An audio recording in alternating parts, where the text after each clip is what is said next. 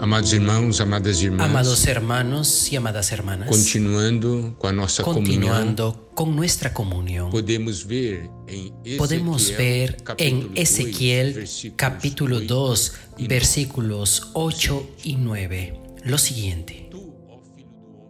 Mas tú, hijo de hombre, oye lo que yo te hablo, no seas rebelde como la casa rebelde, abre tu boca y come lo que yo te doy.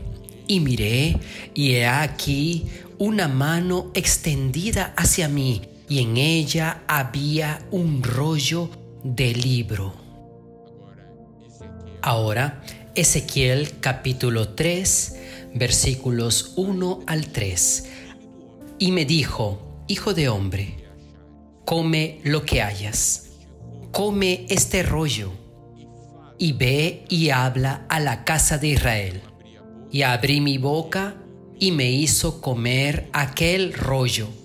Y me dijo, Hijo de hombre, alimenta tu vientre y llena tus entrañas de este rollo que yo te doy. Y lo comí y fue en mi boca dulce como la miel. El Señor estaba preparando a Ezequiel para llevar la palabra a otras personas, a otras naciones. Y él estaba hablando para que él no fuese como la casa de Israel, que era una casa rebelde. y pidió para que él comiese el rollo que el Señor le estaba ofreciendo a él. Y él le dijo, come este rollo, ve y habla a la casa de Israel. Esto muestra que es posible con que la palabra de Dios sea constituida en nuestro ser cuando nosotros comemos de su palabra. Él dice, y abrí mi boca y él me dio a comer aquel rollo. Y me dijo, hijo de hombre, da de comer a tu vientre y llena tus entrañas de este rollo que yo te doy. El Señor quiere que nuestro interior quede lleno de su palabra, pero esto solamente será posible si nosotros comemos la palabra del Señor. Y aquí dice, yo lo comí y en la boca me fue dulce como miel. Ahora vamos a ver Apocalipsis capítulo 10, versículo 9. Y fui al ángel diciéndole que me diese el librito. Y él me dijo, toma y cómelo, y te amargará el vientre, pero en tu boca será dulce como miel. podemos ver que en aquella porción de Jeremías que vimos en los mensajes anteriores, en esa porción de Ezequiel y en esta porción de Apocalipsis, el Señor nos ordena para comer de su palabra, comer el libro y nos muestra que este libro, esta palabra en nuestra boca es dulce como la miel. Esto quiere decir que cuando nosotros contactamos la palabra de Dios, masticamos la palabra de Dios, saboreamos la palabra de Dios, nosotros sentimos un placer, algo dulce, tenemos disfrute. Pero en Apocalipsis 10:9 nos dice algo más. Él dice, ciertamente, te amargará el vientre. Esto quiere decir, cuando nosotros disfrutamos de la palabra de Dios, esa palabra penetra en nosotros. Y esa palabra que penetra en nosotros comienza a operar, comienza a trabajar en nuestro interior, produciendo una transformación. Por eso Él dice que este librito será amargo a tu vientre, pero en la boca será dulce. Esto es algo muy importante. Él, en este caso Juan, no solamente recibió, sino él devoró, tomó para dentro de sí.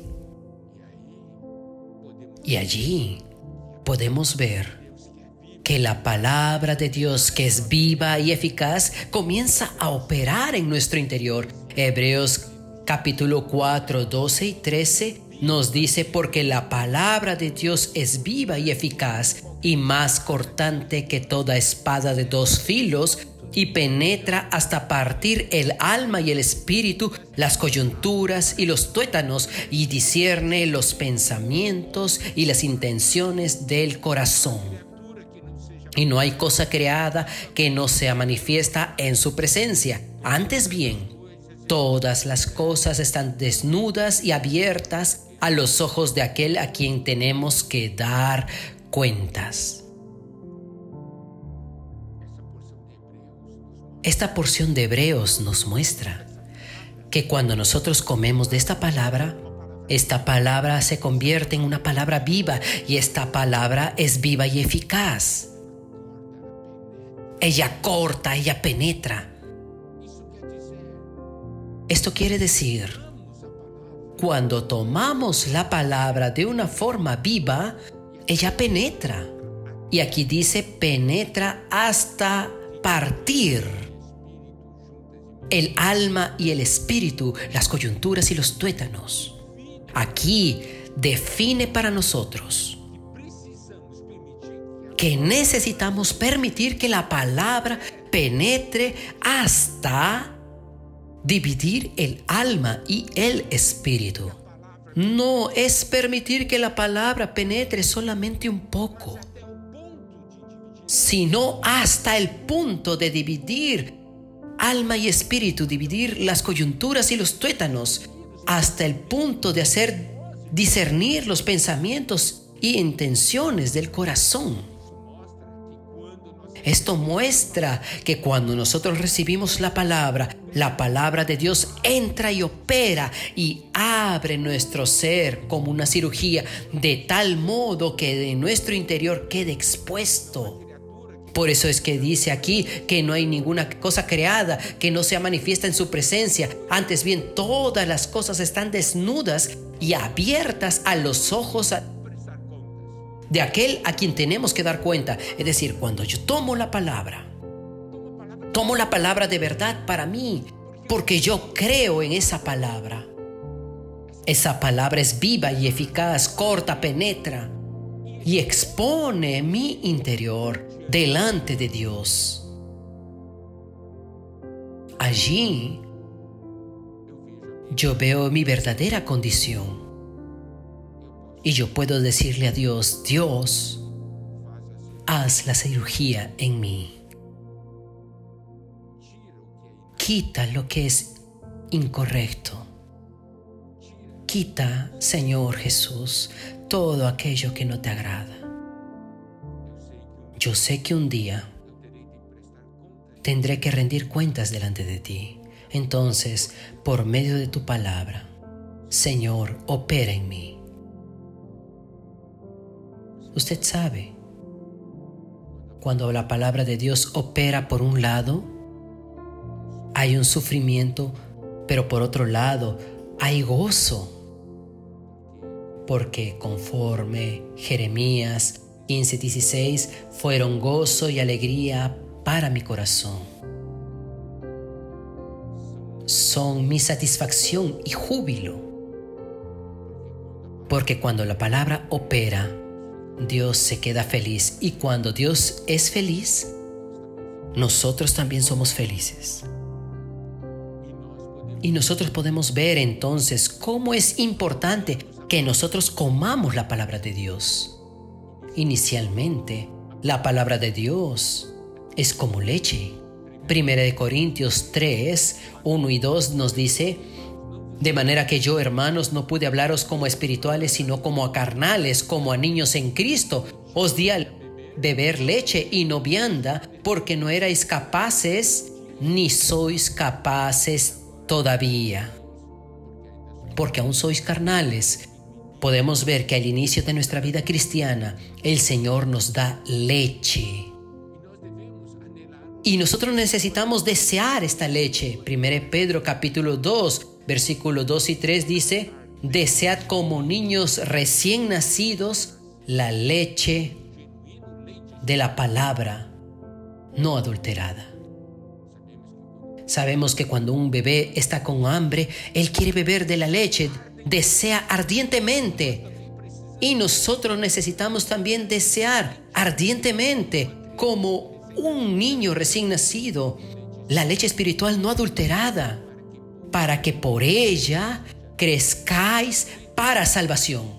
Aleluya. La palabra de Dios nos hace crecer.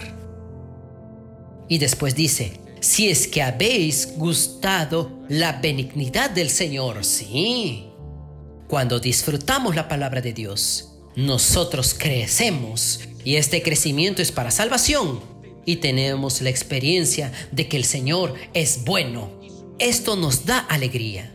Vea qué cosa tremenda, amados hermanos y amadas hermanas. Podemos comer la palabra de Dios.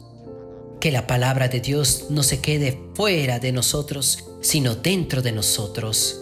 Y allí nosotros vamos a experimentar cosas maravillosas. Que el Señor nos bendiga.